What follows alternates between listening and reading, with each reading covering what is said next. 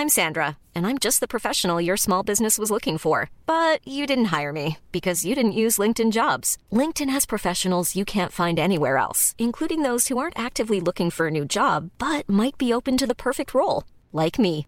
In a given month, over 70% of LinkedIn users don't visit other leading job sites. So if you're not looking on LinkedIn, you'll miss out on great candidates like Sandra. Start hiring professionals like a professional. Post your free job on linkedin.com/people today.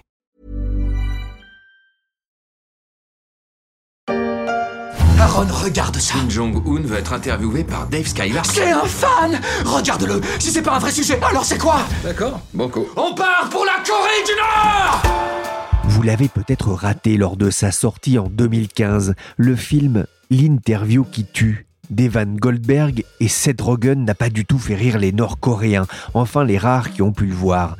C'est l'histoire du présentateur d'un show télé à l'américaine à qui la CIA demande de bien vouloir sucrer le président nord-coréen lors de l'interview que ce dernier va lui accorder. Il faut le sucrer. On lui passe de la poudre. On lui offre des bonbons, lui fait des sucettes. Non, euh, il faut le sucrer. Vous voulez qu'on assassine le chef de la Corée du Nord? Oui.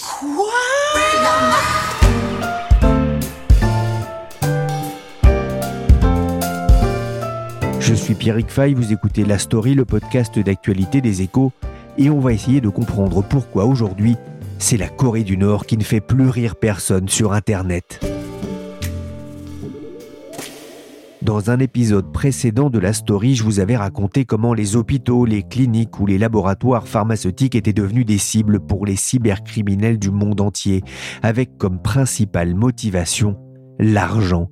Mais en période de pandémie, l'accès à certaines informations est aussi devenu un dessin pour certains groupes de hackers qui ont visé haut, très haut. Alors qu'elle examine plusieurs vaccins contre le Covid-19 en vue de donner son feu vert à leur possible délivrance, l'Agence européenne des médicaments s'est dite mercredi victime d'une cyberattaque. Le 9 décembre dernier, l'Agence européenne des médicaments a été victime d'une attaque informatique de grande ampleur. L'enquête a révélé que des documents relatifs au vaccin du Covid-19 ont été volés. Les pirates ont mis en ligne une partie de ces documents sur Internet. Les hackers avaient pris des captures d'écran de courriels, de documents Word, de PDF, mais aussi des commentaires de l'agence. Parmi les victimes, Pfizer et BioNTech, dont le vaccin a été le premier à être homologué en Europe. Le but des pirates saper la confiance dans les vaccins contre le Covid-19. Certains documents avaient été modifiés par les auteurs de l'attaque avant d'être postés sur un forum russe sur le dark web à destination des complotistes de tous bords, un exemple parmi d'autres de l'activisme de certains hackers aujourd'hui dans le collimateur des services de sécurité occidentaux à l'image de Fancy Bear. Bisous,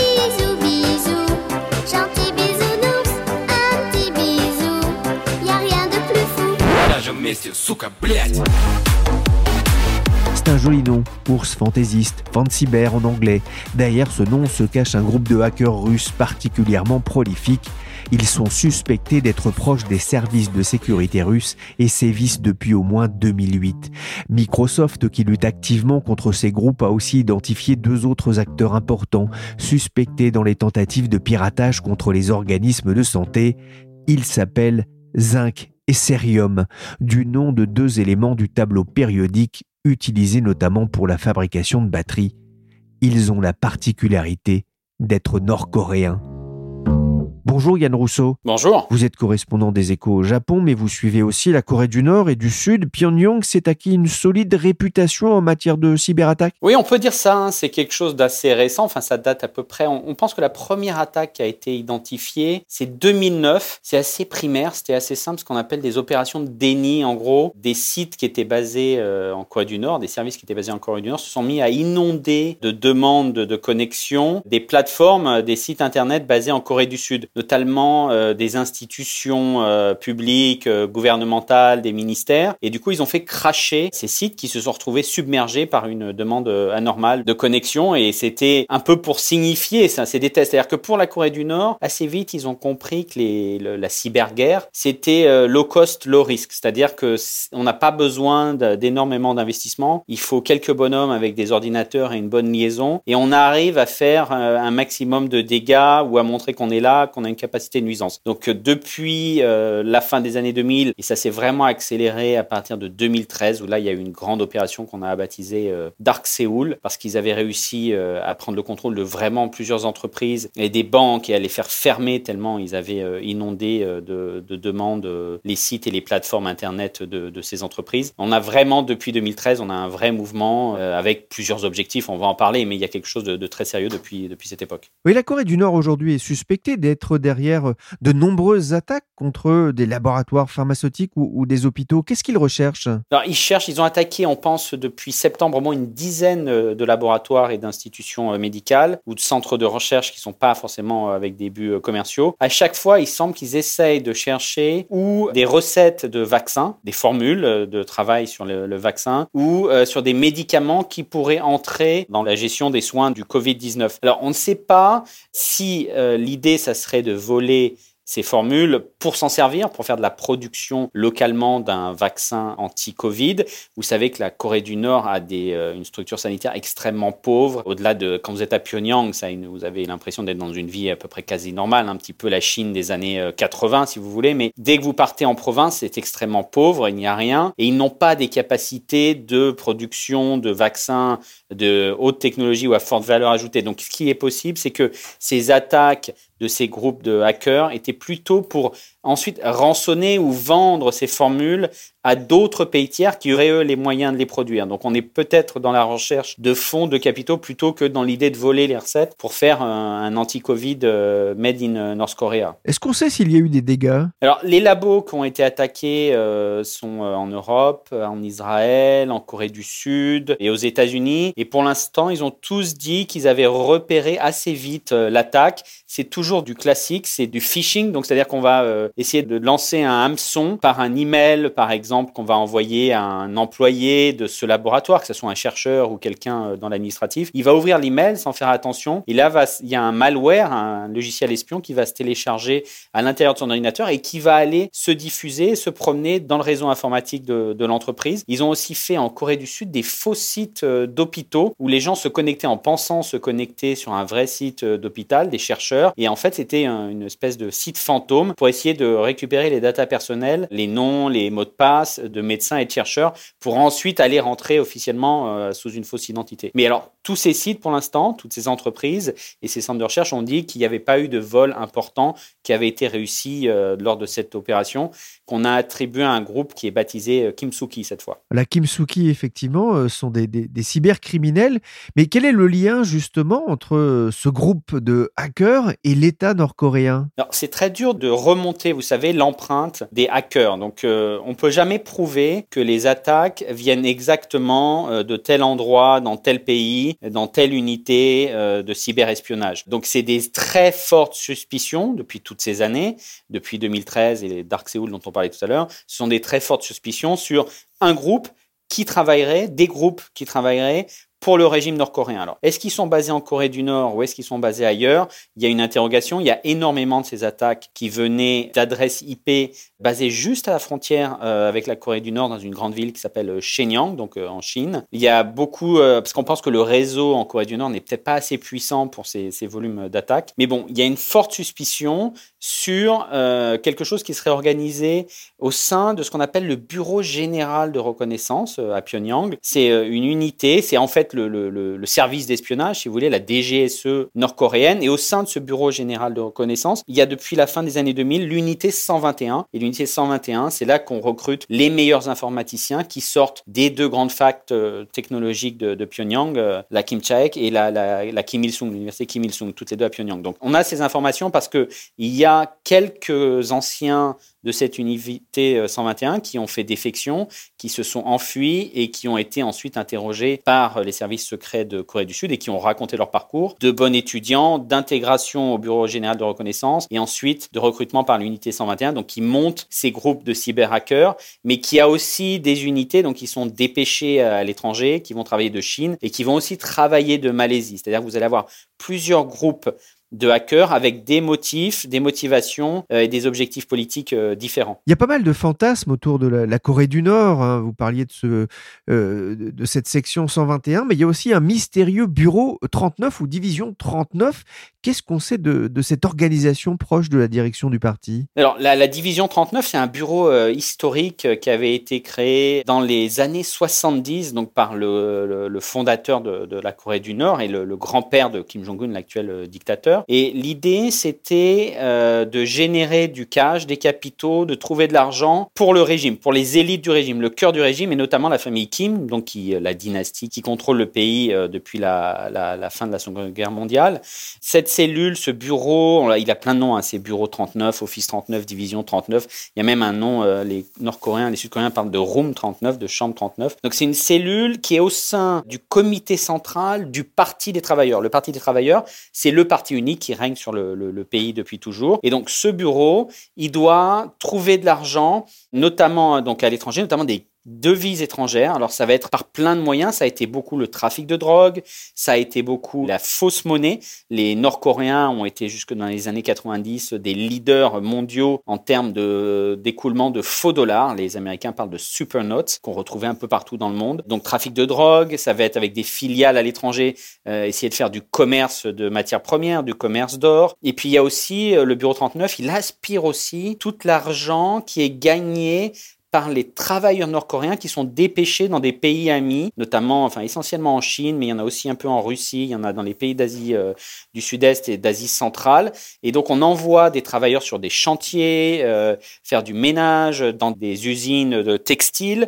Et ces gens-là euh, gardent un tout petit peu d'argent pour eux-mêmes et ils envoient l'essentiel de leurs revenus à Pyongyang pour le bureau 39, donc qui collecte ces sommes d'argent euh, pour faire fonctionner le, régime, pour être sûr qu'il y a toujours un, flux de capitaux qui rentre, et notamment pour alimenter la vie de, Pacha, de, Kim Jong-un et, euh, et de ses proches. Vous avez des footballeurs nord-coréens, il y a eu un scandale, parce que des footballeurs nord-coréens ont été repérés euh, dans des championnats européens, ils sont peu, hein, il y en a deux ou trois encore actuellement, et on les a forcés de démissionner parce que leur salaire, qui était en dizaines de milliers de dollars par an, était aussi détourné pour être récupéré par le bureau 39. Donc du coup, les clubs qui les employaient se retrouvaient sous le coup de potentiel de sanctions internationales. Vous savez que depuis euh, que la Corée du Nord développe son programme nucléaire, il y a énormément de sanctions internationales qui interdisent au pays de commercer ou de travailler avec euh, les institutions euh, nord-coréennes. Et donc, si un footballeur renvoyait son argent à des institutions nord-coréennes, il était susceptible de, sanctions. Ahead of this week's Workers' Party anniversary, North Korea's leader launched an 80 day campaign to achieve the country's economic and other objectives by the year's end. En octobre dernier, Kim Jong-un a ordonné le lancement d'une campagne de 80 jours pour relancer l'économie nord-coréenne, en cause notamment des inondations qui ont affaibli son économie, mais aussi la pandémie de Covid-19 ainsi que les sanctions économiques. Cette campagne vise surtout à augmenter le temps de travail des Coréens, alors que le pays fête les 75 ans du parti unique. On le voit, le pays est en proie à des difficultés. Le piratage informatique, c'est aussi un moyen de remplir les caisses, Yann? Exactement. Alors, depuis que ces sanctions euh, sont mises en place, et notamment elles se sont durcies à partir de 2017, la Corée du Nord est en, grande souffrance. Vraiment, économiquement, euh, on a fait un bond en arrière. Hein. Kim Jong-un est arrivé au pouvoir à la mort de son père et il avait promis euh, qu'il allait augmenter le pouvoir d'achat euh, de la population. Eh bien, on est, on est en régression par rapport à ça. C'est-à-dire qu'on n'a pas de famine, mais on a des personnes qui sont très mal nourries, qui sont en souffrance. Le réseau, on l'a dit, médical euh, euh, fonctionne pas. Pourquoi? Parce que le pays n'arrive plus à exporter, à récupérer des devises à l'étranger. Il n'arrive plus à exporter ses matières euh, premières vers la Chine, qui absorbe 90% habituellement euh, des exportations euh, nord-coréennes. Il n'arrive plus à exporter ses produits agricoles, des huiles, et donc il n'arrive plus à acheter à l'extérieur tous les produits qu'il n'a pas, notamment euh, de la machine-outil pour faire fonctionner ses usines, euh, du kérosène pour mettre dans ses avions. Donc le pays est en souffrance et donc il dépend de plus en plus de ses moyens illégaux et donc des cyberattaques pour récupérer de l'argent euh, du vrai, de, la vraie devise. Alors ça va être par exemple le- l'attaque, il y avait eu un- une attaque très connue de la banque centrale du Bangladesh où les, les hackers nord-coréens avaient réussi, c'est en 2016, à faire envoyer, à pirater euh, les machines, les ordinateurs euh, du réseau central du Bangladesh pour demander euh, où ils envoyaient à la banque, euh, à la réserve fédérale américaine, des ordres demandant à la réserve fédérale américaine de transmettre une partie des dollars que la banque du Bangladesh conservait vers des comptes au Sri Lanka et aux Philippines. Donc on est dans le, vous savez, ça s'appelle SWIFT, c'est ces standards de transferts internationaux avec les codes IBAN. Je ne sais pas si vous voyez, si vous faites des transferts internationaux, ça se passe comme ça. Et donc ils avaient inondé la banque euh, du Bangladesh qui avait elle répertorié ça et la, la réserve fédérale américaine avait commencé à transférer de l'argent. Ils ont ainsi volé 80 millions de dollars qui se sont retrouvés aux Philippines et au Sri Lanka, mais ils avaient essayé d'en voler 900 millions de dollars. Donc ça, ça fonctionne bien. Et il y a aussi les, les attaques de plateformes de crypto-monnaies, euh, essentiellement du Bitcoin et de l'Ether. Et donc ils ont réussi à voler, on pense, pour peu de 2 milliards de dollars sur les deux dernières années, en attaquant notamment des plateformes euh, en Corée du Sud. Ils essayent à chaque fois de s'attaquer à ce qu'on appelle les portefeuilles chauds. Vous savez, les plateformes de crypto-monnaies, elles ont des portefeuilles froids, c'est-à-dire des, des, endroits où elles conservent les informations sur leur Bitcoin dans des portefeuilles qui ne sont pas connectés à Internet, donc on ne peut pas braquer. Mais il y a aussi des, moments où ces, ces, pièces, quand elles sont échangées, doivent aller sur des portefeuilles dits chauds et donc qui sont connectés au réseau, connectés à Internet. Et donc les hackers euh, nord-coréens, notamment d'un groupe qui signe un peu euh, pour les spécialistes le nom de Lazarus, a réussi à détourner euh, et même, à même forcer une de ces plateformes sud-coréennes à fermer boutique puisqu'elle n'arrivait, elle a été débordée par les vols et elle n'arrivait plus à payer ses propres clients derrière.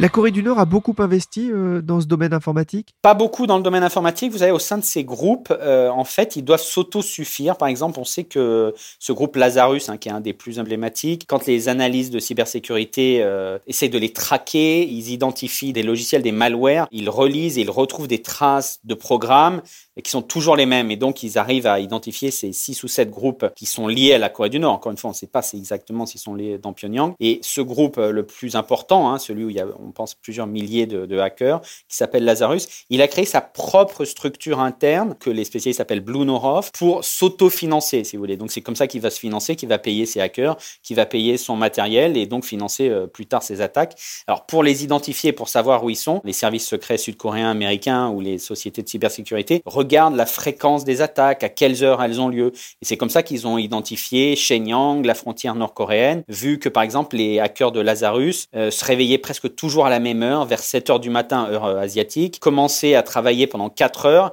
qui avait une espèce de pause et qui avait plus d'attaque pendant une heure, et qui reprenait le travail derrière jusqu'à 20 heures, euh, heure euh, ici, Japon ou Séoul. Et donc c'est comme ça qu'ils ont retrouvé des signatures de code et des signatures d'activité de Lazarus et de Blue Norov et qu'ils ont fait le lien et qui pensent que ces groupes s'auto-entretiennent. Donc les hackers, une partie des hackers vont sortir des bonnes universités nord-coréennes, vont être repérés par l'armée ou par les services secrets, et d'autres vont comme ça s'autofinancer. Est-ce qu'on comprend aussi donc que c'est une arme euh, pour rapporter euh, de l'argent euh, au, pouvoir et à la caste au, pouvoir en Corée du Nord, mais est-ce que c'est aussi une arme politique pour envoyer des messages, notamment aux, États-Unis? Oui, il y a une capacité. Ils veulent vraiment prouver qu'il y a une capacité de nuisance, de harcèlement permanent. Encore une fois, la cyberguerre c'est euh, David contre Goliath. C'est-à-dire qu'avec de tout petits moyens, mais avec une persévérance, vous arrivez à euh, signifier que vous pouvez intervenir à tel ou tel endroit et à faire du mal et vous forcez votre adversaire à mobiliser des, troupes. Il faut bien se dire que les Nord-Coréens, ils sont euh, depuis toujours, ils sont éduqués comme ça dans la propagande quotidienne, dans les cours à l'école,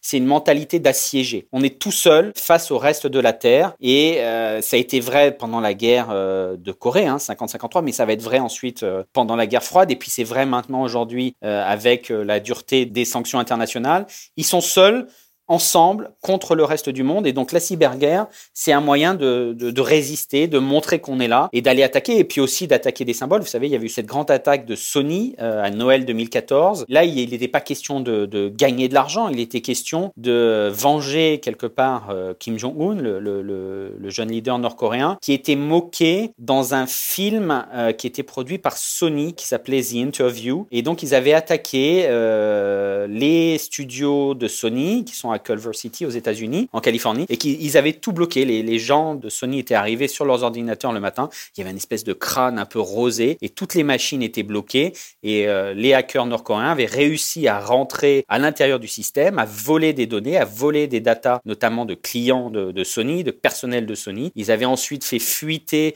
certains des échanges euh, personnels entre les cadres de Sony sur des sites Facebook ou sur des sites, euh, sur d'autres sites où il y avait notamment les noms, les productions un peu secrètes des prochains films, les titres des prochains films. Et ils avaient montré qu'ils pouvaient nuire et qu'il fallait les prendre au sérieux. Donc il y a un vrai message euh, au-delà des vols d'argent, des, des logiciels de rançon qu'ils implantent aussi dans d'autres pays en disant euh, on vole toutes vos données, on les diffuse si vous ne payez pas tant d'argent à telle heure. Ils arrivent à voilà à se faire respecter. C'est vraiment cette mentalité d'assiégé et c'est low cost, low risk et on peut on peut marquer notre empreinte, peut se faire entendre. Un dernier mot, Yann, les Nord-Coréens sont ciblés aujourd'hui par les experts en sécurité informatique. Et ce que vous avez constaté, Yann, c'est que ces derniers deviennent à leur tour des cibles avec une stratégie assez élaborée? Oui, exactement. C'est-à-dire qu'il y a une espèce de vengeance. C'est-à-dire que les Nord-Coréens, voulant savoir l'état des recherches en cybersécurité, les progrès euh, de- d'identification des malwares, euh, de ces stratégies de, de phishing qu'on a décrit plus tôt, ils ont commencé à attaquer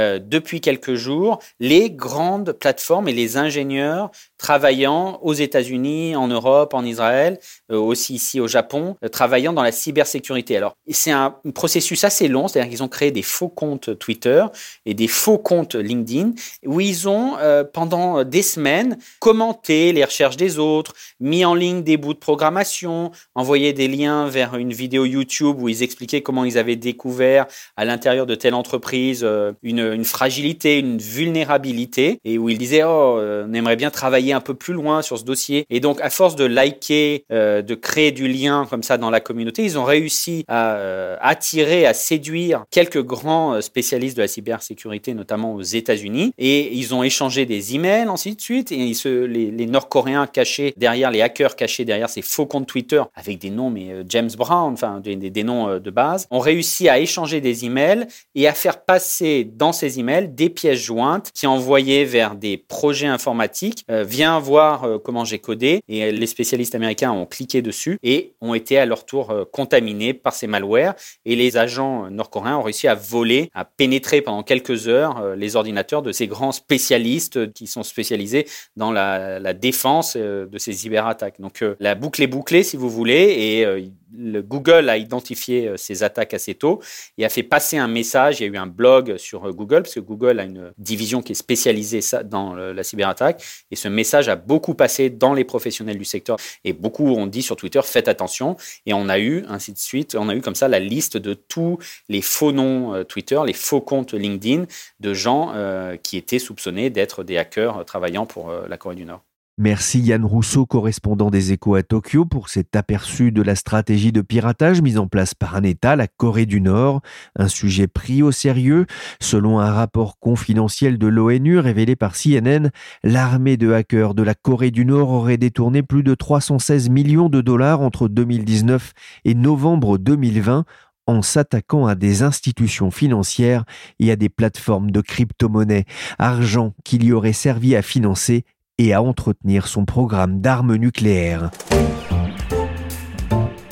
La story, le podcast d'actualité des échos, c'est terminé pour aujourd'hui. Cette émission a été réalisée par Willy Gann, chargé de production et d'édition Michel Varnet. Vous pouvez nous retrouver sur toutes les plateformes de téléchargement et de streaming de podcasts. N'hésitez pas à vous abonner et à nous donner 5 étoiles si l'émission vous a plu. Pour l'information en temps réel, rendez-vous sur leséchos.fr.